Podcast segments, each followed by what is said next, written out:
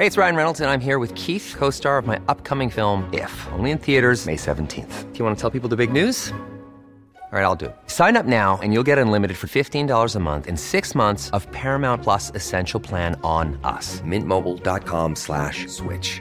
Upfront payment of $45 equivalent to $15 per month. Unlimited over 40 gigabytes per month. Face lower speeds. Videos at 480p. Active Mint customers by 531.24 get six months of Paramount Plus Essential Plan. Auto renews after six months. Offer ends May 31st, 2024. Separate Paramount Plus registration required. Terms and conditions apply if rated PG.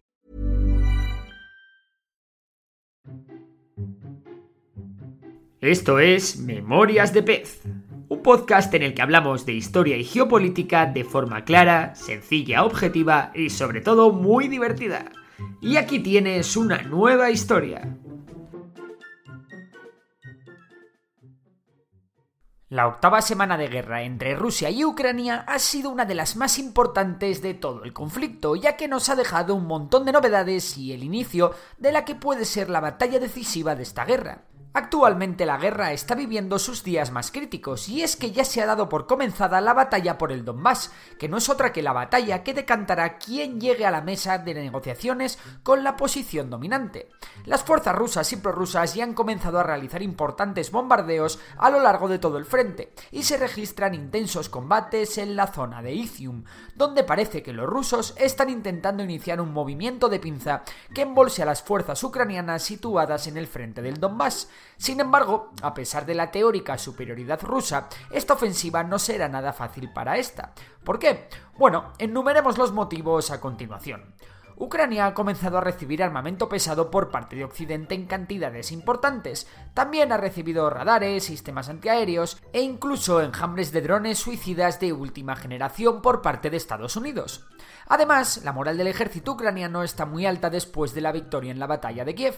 También el Donbass ha sido fuertemente fortificado con múltiples emplazamientos defensivos, campos de minas, sistemas de trincheras, etc. Por otro lado, Rusia va a tener algunas ventajas en comparación a lo que vimos en las anteriores etapas de la guerra.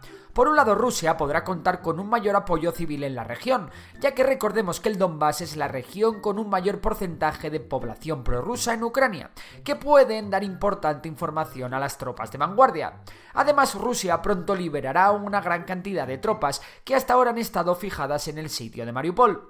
Por último, es importante mencionar que Rusia va a tener más facilidad para tener superioridad aérea en la zona, tanto por el tamaño del frente como por su cercanía con Rusia, algo que sin embargo le estaba costando mucho en otras zonas más alejadas de la frontera.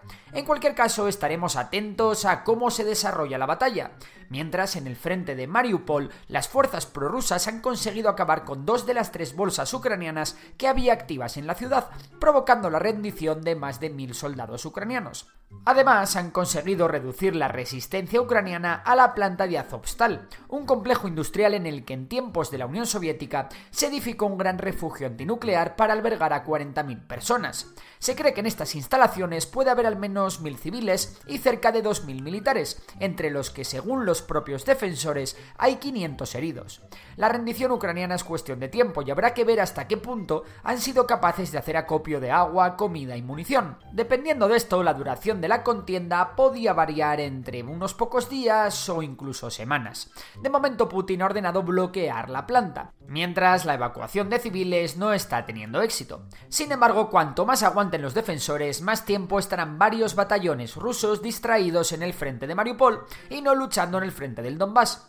La última gran noticia que nos ha dejado la octava semana de guerra ha sido el hundimiento del crucero pesado Moskva. Y no es un barco menor, ya que es el buque insignia ruso de la flota del Mar Negro. Un mastodonte que parece haber sido hundido por dos misiles ucranianos, aunque aún hay diversas teorías sobre el hundimiento del coloso ruso. En respuesta al hundimiento del barco, los rusos han reanudado su campaña de bombardeo sobre Kiev. Y es que el ridículo es notable, ya que no se hundió un barco tan grande desde la Guerra de las Malvinas en 1982. En el plano internacional, Países Bajos ha anunciado que se apuntan a eso de mandar armamento pesado al ejército ucraniano. Además, India ha cancelado sus planes para comprar 48 helicópteros Mi-17V5 de Rusia, según el gobierno indio, para centrarse en la fabricación de material militar made in India. Este es otro intento indio por mantener su neutralidad y no acercarse demasiado a Rusia para tener contentos a Occidente. Aunque si nos vamos a una encuesta elaborada por la agencia Global Soft Power, un porcentaje importante de la población india ve a la OTAN y Estados Unidos como culpable del estallido de la guerra en Ucrania. ¿Será que los indios no se fían de Estados Unidos por su hasta ahora buena relación con Pakistán? ¿O tendrá algo que ver la influencia de los medios afines a Rusia en el país? Estados Unidos, por su parte, ha anunciado el envío de un nuevo paquete de ayuda a Ucrania, que incluye radares, municiones para artillería, drones, misiles antibuque, más misiles antitanque Javelin y, lo que es más importante, vehículos blindados para el transporte de tropas y helicópteros de combate.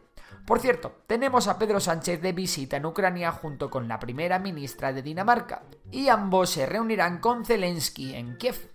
Venga, y esto es todo por hoy. Recuerden que durante esta semana hay que estar con un ojo y medio puesto en el Donbass y el otro medio puesto en Mariupol. Así que nada, si os ha gustado el vídeo ya sabéis que podéis suscribiros, darle a like, compartirlo y recordad que también hago directos en Twitch analizando a fondo el conflicto. Por lo demás, un saludo y hasta la próxima. Si te ha gustado el episodio de hoy, recuerda que puedes seguirnos en Spotify. Y si nos quieres echar una mano, puntúa el podcast con 5 estrellas. Por lo demás, un abrazo y hasta la próxima.